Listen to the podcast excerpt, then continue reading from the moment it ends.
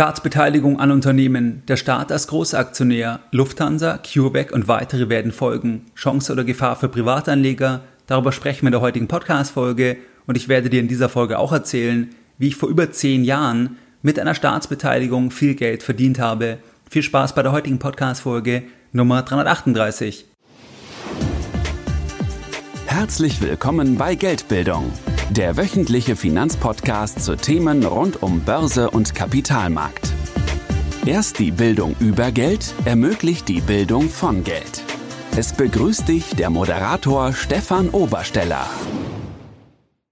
Herzlich willkommen bei Geldbildung. Schön, dass du dabei bist. Wenn du in diesem Jahr noch deine Geldanlage in deine eigenen Hände nehmen möchtest oder wenn du deine Strategie überprüfen möchtest, die du vielleicht schon länger verfolgst, dann kann ich dir noch die Teilnahme in diesem Jahr bei einem Live-Seminar von Geldbildung empfehlen. Es gibt jetzt in diesem Jahr noch Termine in Hamburg am 10.10., .10., in Düsseldorf am 24.10., in München am 7.11. und in Berlin am 5.12. Bei einem Live-Seminar von Geldbildung, da lernst du in einer kleinen Gruppe an einem zugegebenerweise sehr langen Tag, also wir starten in der Regel um 8.30 Uhr mit einem Begrüßungskaffee und enden den Tag um 19 Uhr. Da lernst du an diesem intensiven Tag, an einem einzelnen Tag, die Dinge, die du wirklich wissen musst, wenn du dein Geld erfolgreich in Eigenregie anlegen möchtest und du kannst dich auch in einer exklusiven Runde mit Gleichgesinnten vernetzen und das auch über den Tag hinaus. Wenn du also da dabei sein möchtest noch in diesem Jahr, dann kann ich dir empfehlen, baldmöglichst auf geldbildung.de slash Seminare zu gehen,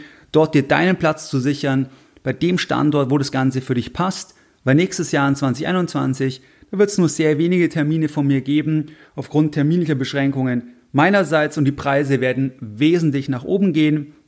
Das heißt, es lohnt sich, dass du da in diesem Jahr dich noch anmeldest und ich freue mich, wenn wir uns bei einem der Termine noch in diesem Jahr persönlich kennenlernen. Des Weiteren möchte ich dich auf das sonntägliche Format von Geldbildung hinweisen. Jeden Sonntag da geht ein Newsletter raus seit vielen Jahren, seit 2014, an über 10.000 clevere Privatanleger. Dort gibt's weitere kostenfreie Impulse, die dich bei deiner erfolgreichen Geldbildung in Eigenregie unterstützen. Und wenn du dort noch nicht dabei bist, dann schließe dich uns gerne an. Das Ganze ist für dich kostenfrei und du kannst dich anschließen, indem du auf www.geldbildung.de gehst und dich direkt auf der Startseite mit deiner E-Mail-Adresse für das kostenfreie Format einträgst. In der heutigen Podcast-Folge da möchte ich mit dir über ein hochinteressantes Thema sprechen, und zwar über das Thema der Staatsbeteiligung an Unternehmen. Das heißt, wir sehen jetzt im Zuge der Corona-Krise, im Zuge auch der Rezession, dass der Staat sich auch wieder, wie auch damals bei der Finanzkrise, an Unternehmen beteiligt. Das heißt, dass der Staat nicht nur Kredite gibt oder birgt, sondern dass der Staat auch wirklich in die Eigentümerstruktur eingreift und dass der Staat Großaktionär wird. Das haben wir jetzt gesehen bei der Lufthansa AG und bei CureVac. Das sind beides Gesellschaften, wo der Staat jetzt ein Ankerinvestor ist. Schauen wir uns gleich noch an. Und aus meiner Sicht gibt es da viele Gründe, viele Anhaltspunkte, dass da noch weitere Unternehmen folgen werden, wo der Staat auch Großaktionär werden wird. Und wir schauen uns in dieser Folge an, was bedeutet es eigentlich? Also ist es eine Chance? Ist es eine Chance jetzt für Privatanleger, weil der Staat hat tiefe Taschen oder ist es eine Gefahr? Darüber sprechen wir in der heutigen Podcast-Folge und ich werde dir auch ein Beispiel nennen, wie ich vor über zehn Jahren mit einer Staatsbeteiligung viel Geld verdient habe. Wenn wir uns mal die Begründung anschauen von der Politik, dann gibt es da zwei Begründungen im Wesentlichen, die angeführt werden, warum der Staat sich im Ausnahmefall auch an Unternehmen beteiligen sollte. Der eine Grund, das ist der Grund, dass die Politik sagt, dass manche Beteiligungen aus industriepolitischer Sicht so wichtig sind, strategisch so wertvoll sind, dass sich der Staat an diesen Gesellschaften beteiligen sollte. Der zweite Grund, das ist der Grund, dass der Staat Unternehmen in dieser schwierigen Zeit auch helfen will, und zwar über Kredite, Bürgschaften und im Ausnahmefall auch über einen Eingriff in die Eigentümerstruktur. Das heißt, dass der Staat sagt, wie damals auch bei der Finanzkrise, wir gehen ins Eigenkapital rein, wir werden Aktionär mit dem Ziel, in dieser schwierigen Zeit dabei zu sein und irgendwann, wenn es dann wieder besser läuft, dann verabschieden wir uns und dann ist es vielleicht auch möglich, dass der Staat dann mit diesem Einstieg, mit diesem unternehmerischen Einstieg, mit Steuergeldern, dass der Staat da auch dann für die Allgemeinheit damit auch Geld verdient. Weil der Staat ist in der schwierigen Zeit mutig reingegangen, bleibt dabei und wenn es dann irgendwann wieder besser läuft, dann kann der Staat und damit die Allgemeinheit dann vielleicht mit dieser Beteiligung auch Geld verdienen. Das sind so die zwei Hauptgründe, die vorgetragen werden von politischer Seite, wobei das Thema des Geldverdienens jetzt nicht so verbalisiert wird. Man muss aber sagen, wenn man sich die Konditionen anschaut, jetzt bei der Rettung der Lufthansa AG, dann sind die Konditionen schon sehr gut aus Sicht jetzt der Steuerzahler beziehungsweise aus Sicht des Staates. Das heißt, hier ist es nicht so, dass das Geld hier wirklich einfach verschenkt wurde. Das setzt immer voraus, dass sich das Ganze auch wieder erholt, also dass sich der, ähm, dass sich der Luftverkehr, dass sich der wieder erholt, weil nur dann kann diese Rettung in der aktuell konstruierten Form aus meiner Sicht auch erfolgen. Schauen wir uns jetzt ganz kurz an. Das heißt, der Staat ist jetzt der größte Aktionär bei der Lufthansa AG mit rund 20 Prozent. Das ist aber nur ein Teil. Das heißt, der Staat ist da über den Wirtschaftsstabilisierungsfonds, kurz WSF, reingegangen. Schauen wir uns später noch genauer an.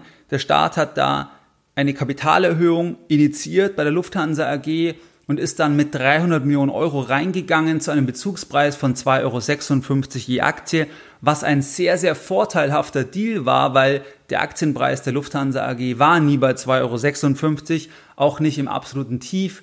Im März und auch nach der Kapitalerhöhung, da war der, ähm, der Kurs nie bei 2,56 Euro. Das heißt, der Staat hat dadurch automatisch schon mal einen riesigen Buchgewinn realisiert, weil der aktuelle Aktienpreis, der liegt irgendwo bei 8 Euro und der Staat ist bei 2,56 reingegangen mit 300 Millionen Euro. Das heißt, dieses Ticket, das hat sich schon mal circa verdreifacht in etwa, kann man sagen. Also das ist ja ein reiner Buchgewinn, aber trotzdem, das waren sehr vorteilhafte Konditionen bei dem Eigenkapitaleinstieg und zusätzlich, das ist ja der viel größere Teil der Hilfen, da ging es dann um stille Einlagen, die hoch verzinst werden und das ist dann der größere Teil letztlich.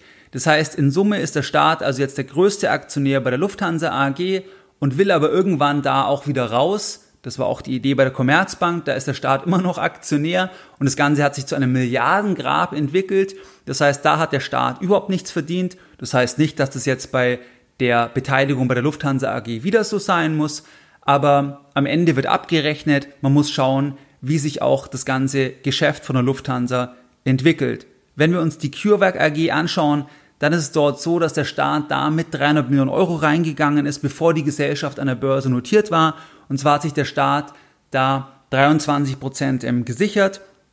Die Bewertung war da schon sehr, sehr ambitioniert und zwar im Bereich von über einer Milliarde Euro. Vielleicht als Einordnung. CureVac, die haben letztes Jahr unter 20 Millionen Euro Umsatz gemacht. Also die Bewertung ist schon sehr, sehr ambitioniert. Das heißt, da werden riesige Ertragsströme, äh, Ertragsströme erwartet von einem möglichen Corona-Impfstoff. Anders lässt sich eine solche Bewertung nicht erklären. Es gibt ja auch einen Hype wirklich um Impfstoffaktien. Das sehen wir auch bei der CureVac AG. Und bisher ist es so, dass sich dieses Investment auch rentiert hat für den Staat, weil die aktuelle Bewertung bei 8 Milliarden Euro liegt. Die Gesellschaft ist jetzt, wie gesagt, an der Börse notiert und der Staat ist bei rund einer Milliarde Bewertung ähm, eingestiegen. Das heißt, dieses Investment hat sich bisher auch gelohnt, wobei die Bewertung bei einer Milliarde und jetzt bei 8 Milliarden ja sowieso, die preist einfach unglaublich viel ein und es bleibt abzuwarten, ob die Gesellschaft diese Bewertung auch über die nächsten Jahre halten kann. Peter Altmaier der hat sich ja besonders stark gemacht für dieses Engagement. Man weiß auch gar nicht genau, warum genau bei dieser Gesellschaft. Gibt ja auch andere Impfstoffgesellschaften, auch äh, in Deutschland, die da dran sind an einem Impfstoff. Aber Peter Altmaier hat hier Folgendes dazu gesagt, zu diesem Deal. Und zwar Zitat Anfang, die Bundesregierung beteiligt sich an diesem vielversprechenden Unternehmen, weil sie erwartet, damit Entwicklungen zu beschleunigen und es CureVac finanziell zu ermöglichen, das Potenzial seiner Technologie ausschöpfen zu können. Das ist zugleich industriepolitisch von hoher Bedeutung, denn diese wichtigen Forschungsergebnisse und Technologien brauchen wir in Deutschland und Europa. Zitat Ende, Peter Altmaier. Das heißt, hier ist man reingegangen, hat sich auch beteiligt an der Gesellschaft.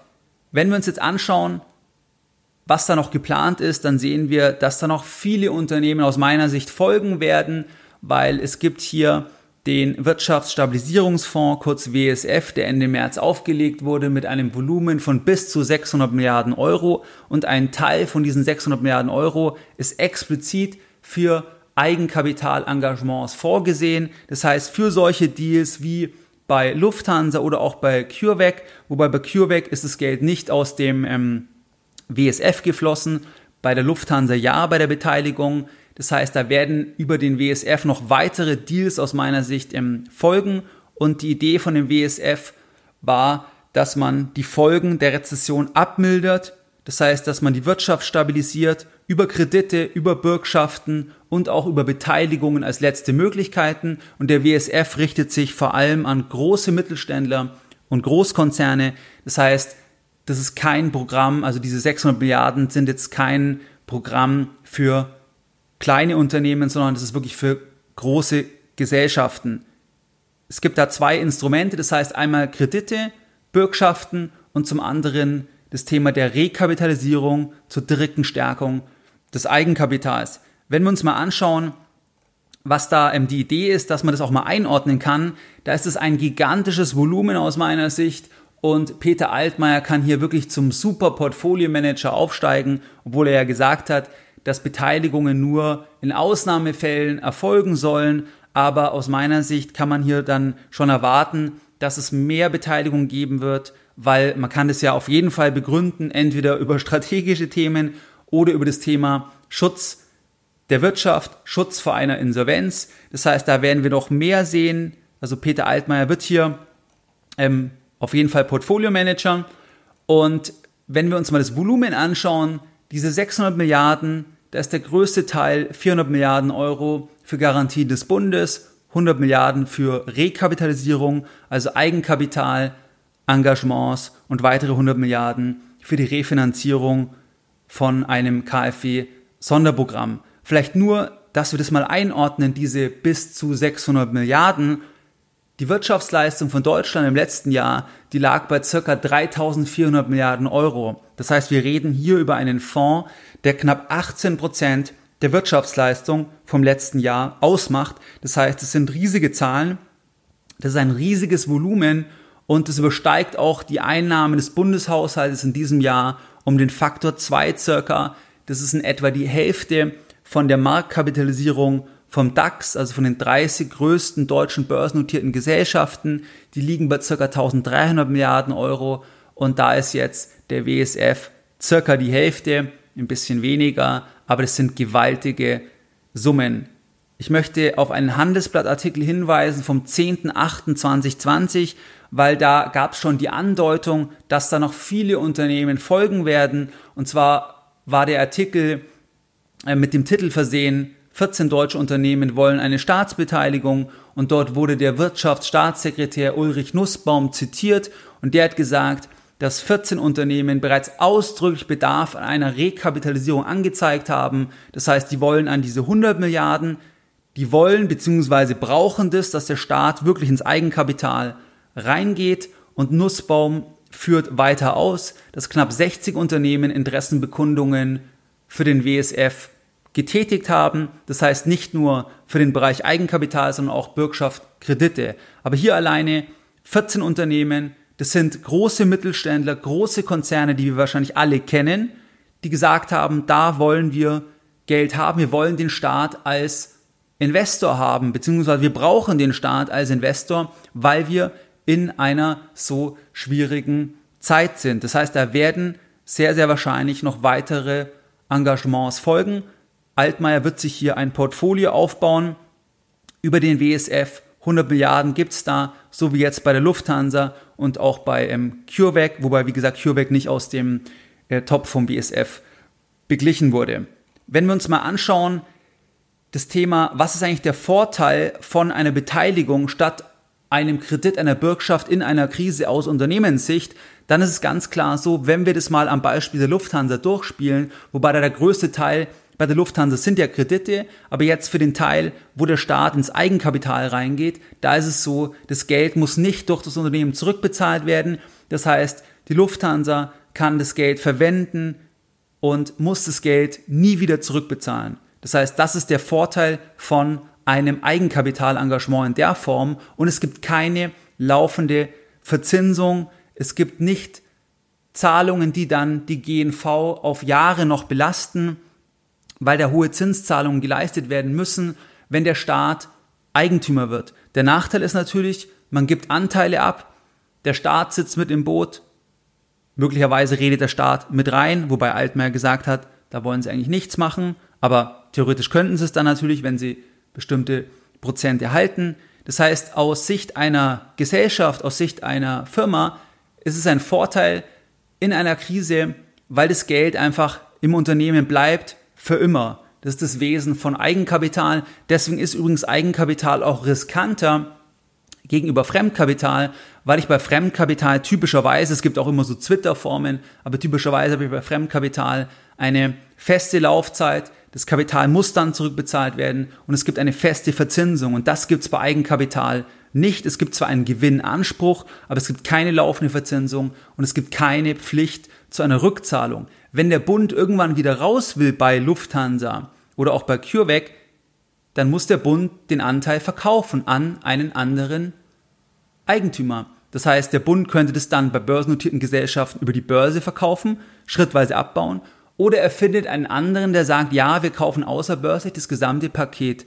ab. Das sind dann die Wege. Das hat aber nichts mehr mit dem Geld der Gesellschaft zu tun, weil das alles dann das Thema vom Sekundärhandel ist. Das heißt, das Geld fließt nicht mehr der Gesellschaft zu, sondern einfach zwischen dem Käufer und dem Verkäufer über die Börse oder auch außerbörslich.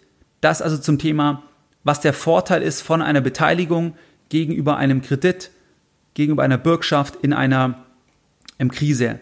Wenn wir uns mal anschauen, was ist eigentlich der Vorteil von einer Staatsbeteiligung und was ist der Nachteil? Ich hatte eingangs schon einige Vorteile genannt, die Politiker vortragen und es sind einfach die Vorteile, dass man den Wirtschaftsstandort schützen will. Das heißt, gesunde Unternehmen sind in Schieflage geraten, die retten wir, damit auch die Mitarbeiter an Bord bleiben, weil bei einem Insolvenzverfahren besteht die Gefahr, dass die besten Mitarbeiter das Schiff verlassen, dass die Lieferanten- und Kundenbeziehungen, dass die nicht leiden, wenn die Firma ähm, eben nicht in Insolvenz gerät oder wenn sie in Insolvenz geraten würde, dann leidet vielleicht hier irgendwo das Verhältnis. Das heißt, das ist hier ein ähm, Vorteil, was, was gesehen wird. Dann das Thema, dass bei einer Staatsbeteiligung, dass der Staat im Gegensatz zur Situation von Krediten, dass es dort einfach auch eine gewaltige Upside gibt. Das heißt, wenn das Ganze funktioniert, wenn die Lufthansa wieder zu alten Höhen zurückkommt, wenn der Luftverkehr wieder zurückkommt, wenn die Menschen irgendwann wieder so reisen wie früher, dann kann der Staat durch das Engagement halt auch sehr, sehr viel Geld verdienen, weil die Upside da ist. Das heißt, bei Eigenkapital habe ich eine unbegrenzte Upside, das habe ich bei Fremdkapital nicht, weil da ist die Upside nur dass der Coupon bezahlt wird und dass die Rückzahlung erfolgt, aber es gibt nicht irgendwie noch einen Bonus obendrauf. Und deswegen gibt's hier die Chance nach oben. Das spricht auch für eine Staatsbeteiligung gegenüber dem Thema, dass man nur Kredite rausgibt oder Bürgschaften übernimmt, weil dann der Staat nicht nach oben mitverdienen kann. Das hat ja beispielsweise die USA sehr erfolgreich gemacht. Das heißt, die haben ja bei den meisten Engagements bei Banken in der Finanzkrise nicht bei allen, aber bei den meisten sehr viel Geld verdient im Nachhinein, weil sie das Ganze dann erholt hat und sie dann Milliarden verdient haben für die Engagements. In Deutschland hat es bei der Commerzbank nicht funktioniert, bei der Hypo Real Estate hat es auch nicht funktioniert, da war es ja dann eine Komplettverstaatlichung, aber das kann ja auch funktionieren. Das heißt, wenn die Firma sich wieder erholt, dann kann der Staat bei einer Staatsbeteiligung als Mitunternehmer auch Milliarden für den Steuerzahler verdienen. Und das ist ja das Wichtige, dass diese Staatsbeteiligungen, die werden getätigt von Politikern, von Ministerien, aber am Ende ist es ja Steuergeld einfach. Das ist ja einfach unser Geld. Da wird halt entschieden von bestimmten Politikern darüber, aber es ist Steuergeld und es gibt zumindest die Chance, dass hier auch Geld verdient werden kann bei einer Staatsbeteiligung. Und das ist ja zumindest hier auch oder, oder könnte ja ein, ein, ein Argument dafür sein. Dann das Thema strategisches Interesse, Schutz für ausländischen Investoren. Das sind alles auch Argumente, die für eine Staatsbeteiligung sprechen, was Politiker vortragen. Was dagegen spricht, das ist das Thema Wettbewerbsverzerrung. Das heißt, die Frage ist ja, wer wird gerettet, wer wird nicht gerettet, wer entscheidet es? Es entscheidet am Ende ein Politiker, ein Ministerium und nicht der Markt. Und jetzt ist die Frage, können einzelne Politiker, einzelne Ministerien, können die die Zukunftsaussichten besser einschätzen als der Markt?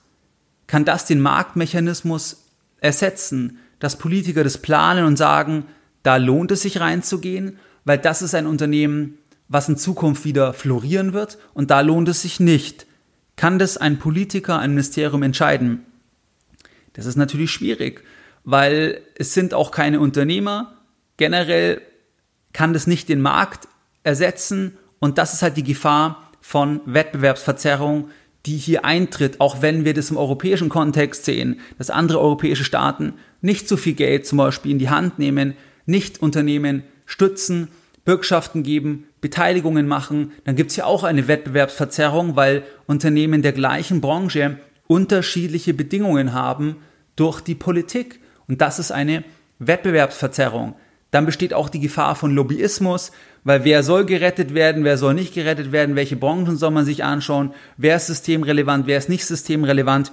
Das ist ja keine, ähm, das ist ja kein physikalisches Gesetz, sondern das ist alles am Ende ein Stück weit qualitativ und da besteht dann immer die Gefahr, dass auch Lobbyisten Einfluss nehmen auf die Bereiche und auf die Konditionen von den Gesellschaften, von den Branchen, die sich die Politik halt besonders anschaut, wo die Politik sagt, da müssen wir besonders viel helfen. Und gleichzeitig gibt es halt einen riesen Mittelstand, das Rückgrat der deutschen Wirtschaft, wo die aller, allermeisten Beschäftigten arbeiten, die aber vielleicht nicht das Sprachrohr haben, weil es nicht eine Gesellschaft ist, wo 10.000 Leute arbeiten, 20.000 Leute arbeiten, sondern es sind halt 10.000 Betriebe, wo dann 100.000 Menschen zum Beispiel arbeiten. Und das ist halt hier ein bisschen problematisch, auch dann die Diskrepanz. Große Mittelständler, Konzerne versus, ich sag mal in Anführungszeichen, normaler ähm, Mittelstand, dass da ein bisschen der Fokus der Politik automatisch halt auf die großen Unternehmen ähm, irgendwo sind, dass da der Fokus liegt und der ganze Fonds ist auch ausgerichtet für große Konzerne, große Mittelständler und nicht für kleinere äh, Mittelständler. Die sind da ausgenommen jetzt bei diesem konkreten Programm. Es gibt ja viele andere Programme, aber jetzt bei diesem Stabilisierungsfonds, der richtet sich explizit an größere Gesellschaften. Dann besteht auch die Gefahr, dass Scheintote am Leben erhalten werden, weil die Frage ist ja, wen rette ich, wen rette ich nicht? Und was bringt es, der Gesellschaft, der Volkswirtschaft insgesamt, wenn Unternehmen, die nicht produktiv genug sind, wenn die weiter am Leben erhalten werden, weil die Politik Gelder gibt, Bürgschaften gibt, Kredite gibt, dann bringt es langfristig relativ wenig, weil es die Produktivität reduziert, weil es auch die Ressourcen an den falschen Stellen bündelt, sei es jetzt die personellen Ressourcen oder auch das Kapital. Und das ist halt auch eine große Gefahr, dass man da jetzt ein Stück weit so viele Unternehmen rettet und so viel Geld verteilt, dass da ja Unternehmen profitieren, die eigentlich eh pleite gegangen werden und ähm, jetzt verschiebt man das halt alles weiter in die Zukunft. Dann ist auch eine Gefahr, dass wenn die Politik am Anfang eine Beteiligung eingeht, dann wird kaum ein Politiker mehr sagen, die Beteiligung war falsch, wir müssen das rückabwickeln, sondern man wird es dann aussitzen und möglicherweise immer noch mehr Geld hinzugeben. Und das ist halt eine Gefahr, weil es schwierig wird aus politischer Sicht, dass man sich eingesteht, dass man am Anfang falsch gelegen ist bei einem Engagement, dass man dann sagen müsste, wir hätten dieses Unternehmen nicht retten sollen. Das wird kaum ein Politiker machen können. Ähm, und dementsprechend wird man das dann irgendwo alles weiter prolongieren. Und das ist halt auch eine Gefahr. Dann auch das Thema, dass die Rahmenbedingungen so gestaltet werden, dass dann insbesondere die Unternehmen profitieren, an denen der Staat halt beteiligt ist. Das hat man jetzt auch bei CureVac gesehen. Da gab es jetzt eine Meldung vom 4.9.2020. Da hat dann das ähm, Bundesforschungsministerium ähm, bekannt gegeben, dass sie ähm, ja bis zu 252 Millionen Euro ähm, CureVac geben für weitere Covid-19-Impfstoffentwicklung und den Ausbau der Produktionskapazitäten. Und da gibt es dann schon ein Stück weit einen Interessenskonflikt, wenn einerseits die Politik da beteiligt ist und dann auch entschieden wird, wir geben auch der Firma Hilfen für die Entwicklung, weil dann stellt sich schon die Frage, wie viel gibt man anderen, wo man nicht beteiligt ist, warum dann genau der Firma, sind da die Aussichten wirklich am besten. Das heißt, es gibt hier schon einen gewissen Interessenskonflikt und das ist vielleicht auch ein Thema, was problematisch sein kann. Dann das Thema, dass die Gefahr besteht, dass es kein Ausstiegsszenario gibt. Das heißt, Stichwort Commerzbank, da hängt der Staat seit über zehn Jahren drin, das war ein Milliardengrab und da ist noch offen, wann der Staat da überhaupt ähm, wieder rausgehen wird. Das heißt, das ist auch eine Gefahr, dass jetzt ein Portfolio aufgebaut wird und man sich dann gar nicht mehr lösen kann von dem ganzen Thema und dann langfristig hier irgendwo Mitunternehmer ist in verschiedensten Gesellschaften und das einfach ein Thema ist, wo auf lange Sicht betrieben wird und das kann auch eine Gefahr sein. Dann auch das Thema, dass die Beteiligungen, wie jetzt bei, bei CureVac, das sind Beteiligungen, die hochriskant sind. Das sind Hochrisikoinvestments und am Ende ist es ja Geld der Steuerzahler. Das heißt, aus meiner Sicht müsste da mal zumindest das ganz genau dokumentiert werden, warum CureVac, warum die Bewertung, also alles ganz genau minutiös dokumentiert werden, warum man da reingeht zu der Bewertung und so weiter. Weil klar, aus heutiger Sicht gibt es jetzt einen Buchgewinn. Die Frage ist halt, ob die Impfstoffaktien wie CureVac, ob die sich auch langfristig auf diesem Bewertungsniveau halten können. Und da ist halt schon unglaublich viel Wachstum, unglaublich viel Fantasie drin. Ähm, das ist halt auch ein bisschen so ein Sentiment-Thema. Das heißt, es kann dann auch schnell drehen und es kann dann auch wieder zu einem großen Verlust werden für den Steuerzahler. Und aus meiner Sicht muss das klar dokumentiert werden und ähm, damit man das nachvollziehen kann, damit auch klar ist, warum genau bei dieser Gesellschaft. Und es muss halt auch klar sein, dass es ein Hochrisikoinvestment ist. Ähm, das ist ein Hochrisikoinvestment. Und man selbst kann ja in Hochrisikoinvestments reingehen, aber als Politiker, der Steuergelder verwendet, muss das halt ganz genau dokumentiert werden, aus meiner Sicht.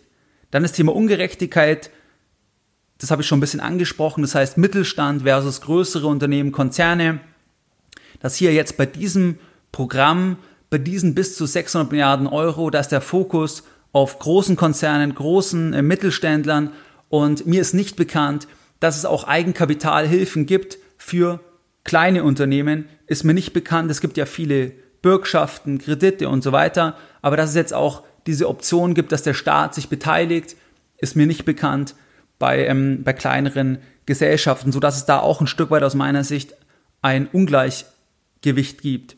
Was ist jetzt das Thema Staatsbeteiligung? Ist es jetzt eine Chance oder eine Gefahr für Privatanleger? Das heißt, wenn wir eine Aktie haben und da steigt jetzt der Staat ein, ist es dann eine Chance? Ist es dann ein Prädikat empfehlenswert? Ist es so, wenn Peter Altmaier einsteigt? Ist es so, wie wenn Warren Buffett einsteigt? Oder ist es irgendwie ähm, eher so eine Dienstmädchenhosse dann? Ähm, ist es eher als Negativsignal zu werten? Also wie kann man es werten, wenn Peter Altmaier, wenn das jeweilige Bundesministerium, wenn die da einsteigen, Engagements ähm, veranlassen, was hat das zu bedeuten für, für Privatanleger? Wir können uns das ja erstmal überlegen, wenn wir uns jetzt denken, eine Firma hat das Damoklesschwert der Insolvenz und dann ist es ja so bei einer Insolvenz, dass erstmal die Gläubiger vorrangig sind, das heißt die Aktionäre sind ja erstmal nachrangig.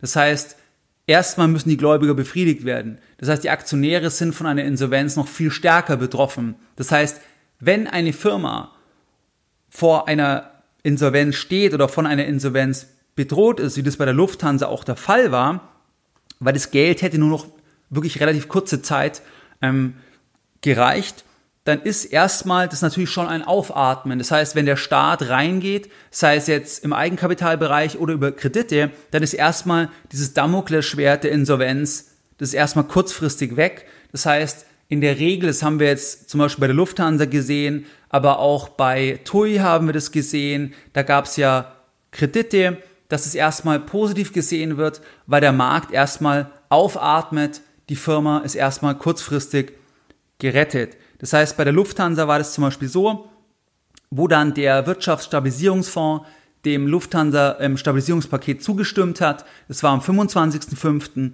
und am 30.05. dann der Vorstand es angenommen hat, weil die Konditionen ja durchaus scharf sind, die da vereinbart wurden. Das war erstmal positiv für den Aktienpreis, wobei der Aktienpreis Angebot und Nachfrage ist. Da war auch das Sentiment im Allgemeinen positiv, da sind die Kurse im Allgemeinen ähm, gestiegen. Aber da ist dann der Aktienpreis vom 22.05., also kurz vor der Annahme durch den ähm, Wirtschaftsstabilisierungsfonds, kurz vor der Annahme von dem WSF und auch vom Lufthansa-Vorstand, ähm, da stand die Aktie bei 8,16 Euro und wenige Tage später, da stand die Aktie kurz dann bei über 12 Euro. Das heißt, es war ein Plus von 50 Prozent. Das war sicherlich dann eine Summe an den Nachrichten äh, Insolvenzgefahr erstmal weg.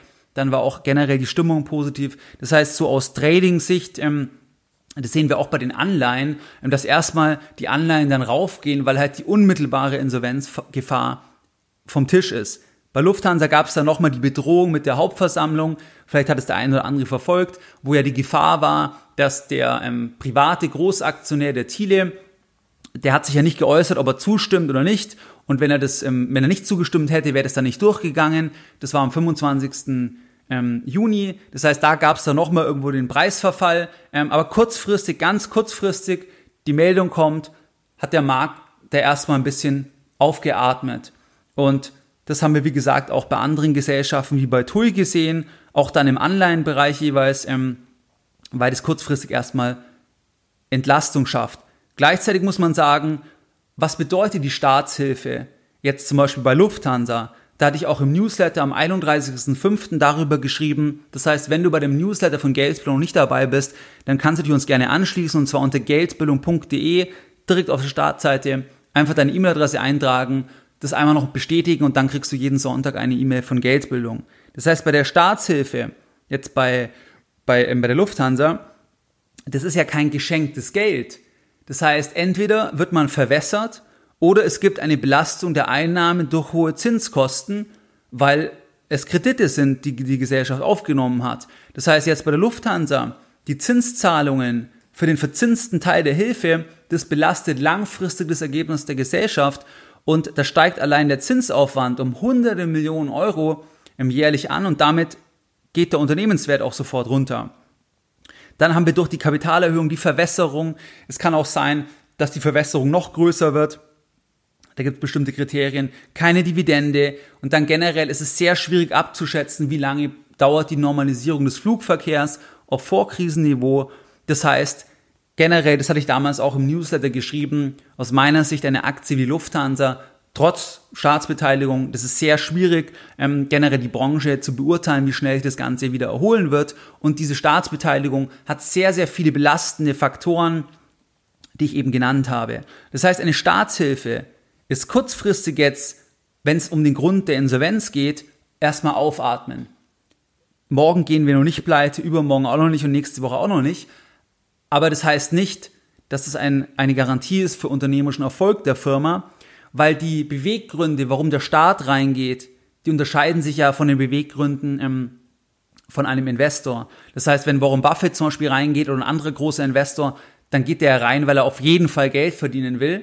Das ist dann schon das oberste Ziel, selbstverständlich. Das ist eher selbst seinen Aktionären und Investoren auch, ähm, ist er denen ja irgendwo verpflichtet. So muss er das ja angehen. Und der Staat hat halt auch andere Beweggründe. Politisch, ähm, hatten wir ja schon angedeutet, oder das sagt strategisch. Das heißt, selbst wenn er kein Geld verdient oder viel Geld verliert, dann ähm, kann es trotzdem erforderlich gewesen sein, wie auch damals bei der Commerzbank, dass man halt die Banken stabilisiert und so weiter. Das heißt, man kann auf keinen Fall sagen, weil manchmal habe ich da schon Zuschriften bekommen, dass wenn der Staat irgendwo reingeht, dass dann das Überleben ganz langfristig gesichert ist, in dem Sinne, dass ich damit Geld verdienen kann. Weil es kann auch ein schleichendes Dahinsiechen dann sein. Ja, die Firma geht vielleicht nicht pleite, weil der Staat immer weiter Geld gibt, aber es kann halt sein, der Aktienpreis kennt langfristig dann nur eine Richtung, nur einen Trend, ähm, weil einfach die Ertragslage ähm, nicht mehr passt. Das heißt, eine Staatshilfe kurzfristig kann es vielleicht ein Aufatmen sein. Langfristig muss man sich anschauen, glaubt man, dass die Ertragslage, dass die wieder kommen wird, dass die positiv sein wird in Zukunft, weil das kaufe ich ja an der Börse, abseits jetzt von irgendwelchen kurzfristigen ähm, Spekulationen. Und dann habe ich halt noch das Thema, dass bei Staatseinstiegen, dass da halt ähm, eben diese ganzen belastenden Faktoren über Zinszahlungen, Kapitalerhöhungen, das unterschätzen Privatanleger extrem ähm, das hat man auch bei der Lufthansa gesehen, weil, weil, ähm, weil die gar nicht genau das rechnen, was das eigentlich bedeutet, wenn dieses ganze Geld verzinst werden muss und so weiter, dass einfach die Firma auch langfristig nicht mehr das wert sein kann, was sie früher mal wert war, weil es zum Beispiel viel mehr Aktien gibt, weil viel höhere Zinskosten vorhanden sind und so weiter. Jetzt will ich das Beispiel noch nennen.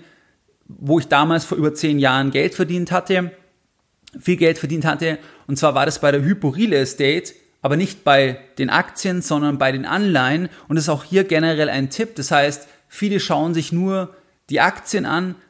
Interessanter ist oft auch das Thema der Anleihen bei Staatsrettungen. Aber die Frage ist halt, ob der Staat auch einen Haircut fordert bei Anleihen oder ob Anleihen halt voll bedient werden. Und so war mein Investment Case damals bei der Hypo Real Estate. Das war ja diese Skandalbank, wo es dann bis zur kompletten Verstaatlichung ging. Da gab es dann auch ein Herausdrängen der Minderheitsaktionäre zu einem homöopathischen Squeeze-Out-Preis von 1,30 Euro je Aktie. Das heißt, die Aktionäre haben da sehr, sehr viel Geld verloren. Ich habe aber nicht die Aktien gekauft, weil ich gesagt habe, da gibt es irgendwie noch mehr, sondern meine Hypothese war damals, dass die Anleihen, die von der Gesellschaft oder Tochtergesellschaften ausstehend sind, dass die bedient werden müssen. Das heißt, dass der Staat die Anleihen 100% sichern wird, weil er die Gesellschaft voll rettet. Und dann ist es halt so, dass ich bei Anleihen, da bin ich dann nicht davon abhängig, wie die Ertragslage ist, sondern es geht nur darum, wenn der Staat es rettet, kriege ich 100% und ich kriege den Coupon. Und so war das damals bei der Hypo Estate und ich war mir da extrem sicher, weil man aufgrund der Struktur, dem Volumen, wer auch sonst die Anleihen hält, hätte man das nicht gemacht, hätte man sofort wieder neue Krisen gehabt, weil ja die, die die Anleihe halten, dann wieder Abschreibungen hätten und so weiter, so dass ich mir sicher war, dass der Anleihenbereich, dass der gerettet wird, also bestimmte Anleihen, die emittiert wurden von der Gesellschaft oder Tochtergesellschaften, dass man da sicher ist. Aktien, Finger weg. Aktien, Hybrid Estate, Finger weg. Ähm, Fokus Anleihen. Das war damals mein Investment Case und die Anleihen waren da, die sind extrem gefallen, ähm, sodass man da auch riesige Renditen erzielen konnte, weil am Ende kann ich halt auch da, wenn die Anleihe zum Beispiel bei 50% steht oder bei 40% und ich kriege am Ende 100%, dann habe ich auch eine Verdopplung beispielsweise ähm, und ähm, das kann dann teilweise auch ein interessanteres Chancen-Risikoprofil sogar haben, wie, wie die Aktien, weil ähm, Gläubiger, wie gesagt, also Anleiheninhaber auch vorrangig sind, sollte es dann ähm, quasi dazu zu einem Ausfall, Ausfall kommen. Das heißt, das als Tipp, sich auch mal anschauen, wie handeln die Anleihen. Das heißt, die Börse spricht ja über verschiedene Assetklassen. Das heißt, bei der Lufthansa kann man sich anschauen, wie reagiert die Aktie, wie reagieren die Anleihen auf Nachrichten und dann sieht man teilweise dann auch unterschiedliche ähm, Reaktionen. Und bei der Lufthansa sieht man auch, dass die Anleihen immer noch einen deutlichen Abschlag haben. Das heißt, da ist immer noch eine Angst im Anleihenmarkt, ähm, dass das Ganze doch irgendwo ähm, nicht so sicher mehr ist, obwohl der Staat jetzt mit drin ist. Das heißt, der Anleihenmarkt spielt jetzt noch nicht das Thema, dass man sagt, dass 100% die Anleihen sicher sind, weil jetzt der Staat ja als Aktionär drin ist. Ähm, und das ist auch absolut richtig, weil das ist ja hier ein ganz anderer Fall. Bei der, bei der Hyporile Estate, da ging es dann darum, dass es dann wieder systemrelevant gewesen wäre, die Abschreibungen, die ein Haircut verursacht hätte. Und ähm, das ist da vielleicht bei Lufthansa, Lufthansa anders. Also das als Tipp, man muss sich die Ertragslage anschauen. Staatseinstieg sagt nichts. In der Vergangenheit bei deutschen Gesellschaften war es eher negativ. Das heißt, der Staat als Mitunternehmer war langfristig jetzt nicht das Erfolgsgeheimnis schlechthin. Das heißt, wenn Peter Altmaier einsteigt, ist nicht gleichzusetzen mit Warren Buffett, aber kann auch sein, dass da Geld verdient werden kann. Das heißt, bei US-Banken, habe ich ja vorher gesagt, da war das ein Erfolg. Das heißt, man muss sich immer noch die eigene Meinung bilden, ähm, schauen, wie ist die zukünftige Ertragslage. Aber wenn die nie wieder so sein kann wie früher und wenn zusätzlich durch die Hilfen viele belastende Faktoren vorliegen, dann ist es halt die Frage, ob dann der Aktienpreis jemals wieder auf die Höhen gehen kann, wo der Aktienpreis in der Vergangenheit war. Und ich bin gespannt, wo der Staat überall noch einsteigt. Aus meiner Sicht gibt es viele Gründe, ähm, die gegen Staatsbeteiligungen sprechen. Das heißt, Staatsbeteiligungen sind aus meiner Sicht sehr kritisch zu sehen. Ähm, es mag vielleicht Ausnahmen geben, sehr, sehr vereinzelt, aber in Summe ist es ein ganz, ganz, ganz schwieriges Thema, weil wir haben ja all die negativen Punkte angeschaut ähm, und der Einfluss der Politik des Staates wird halt immer größer darüber und möglicherweise geht man halt den Schritt dann zurück wieder nicht mehr, weil man halt irgendwo sich dann von den ganzen Sachen auch nicht mehr ähm, verabschieden kann. Das heißt, das vielleicht jetzt zur heutigen Folge. Und jetzt nochmal ganz kurz die Lessons Learned der heutigen Folge Nummer 338. Deine Lessons Learned in der heutigen Podcast-Folge. In der heutigen Folge, da haben wir uns über das Thema der Staatsbeteiligung unterhalten. Das heißt, wir haben uns die Lufthansa AG angeschaut, wir haben uns die CureVac AG angeschaut, was da die Eckdaten sind. Wir haben uns den Artikel vom Handelsblatt angeschaut, dass 14 deutsche Unternehmen eine Staatsbeteiligung wollen. Das heißt, dass sie ausdrücklich Bedarf angemeldet haben an einer Rekapitalisierung. Und es sind große Mittelständler, Großkonzerne, weil nur die Zugang haben zu diesem WSF. Dann haben wir uns den WSF angeschaut, dass es ein gigantisches Volumen ist. Das heißt, Peter Altmaier kann hier zum Superportfolio Manager mit einem 100 Milliarden Ticket im Eigenkapitalbereich ähm, im Aufsteigen. Dann haben wir uns die Vorteile angeschaut von einer Beteiligung statt einem Kredit, einer Bürgschaft in einer Krise aus Unternehmenssicht. Wir haben uns Pro und Contra angeschaut. Es gibt viele Punkte, die auch dagegen sprechen. Ich denke, das ist deutlich geworden. Und wir haben uns Lufthansa angeschaut als Beispiel, dass kurzfristig das erstmal die Insolvenzgefahr nimmt, aber langfristig da überhaupt nicht sicher ist, weil es die Ertragslage einfach schmälert und du als Anleger musst dir einfach anschauen, ob langfristig, also wenn du langfristiger Investor bist, ob die Ertragslage weiterhin vielversprechend ist und deine Staatsgarantie oder beziehungsweise dein Staatseinstieg ist in keiner Weise eine Garantie dafür, dass die Firma sich positiv entwickelt. Ähm, möglicherweise verschiebt es eine Insolvenz für sehr lange Zeit oder der Staat lässt eine Insolvenz nie zu, aber durch Kapitalerhöhungen, und so weiter, kann einfach der Aktionär so stark verwässert werden, dass die Performance dann desaströs ist. Und hier ist ein Beispiel auch die Commerzbank, wo einfach hier sehr viel Geld vernichtet worden ist. Steuergeld einerseits und auch Geld von Aktionären, die selbst bei der Aktie engagiert waren. Wie du es gewohnt bist, da möchte ich auch heute die Folge mit einem Zitat beenden. Und heute ein Zitat, was aus meiner Sicht bei einem der Kontrapunkte sehr gut einfach auch zutrifft. Das heißt, wenn die Politik, wenn sich ein Politiker für etwas entschieden hat, dass dann bestimmte Mechanismen greifen und Konrad Adenauer hat es wie folgt beschrieben, Zitat Anfang, in der Politik geht es nicht darum, Recht zu haben, sondern Recht zu behalten. Mehr Informationen zu Themen rund um Börse und Kapitalmarkt findest du unter www.geldbildung.de. Und immer daran denken, Bildung hat die beste Rendite.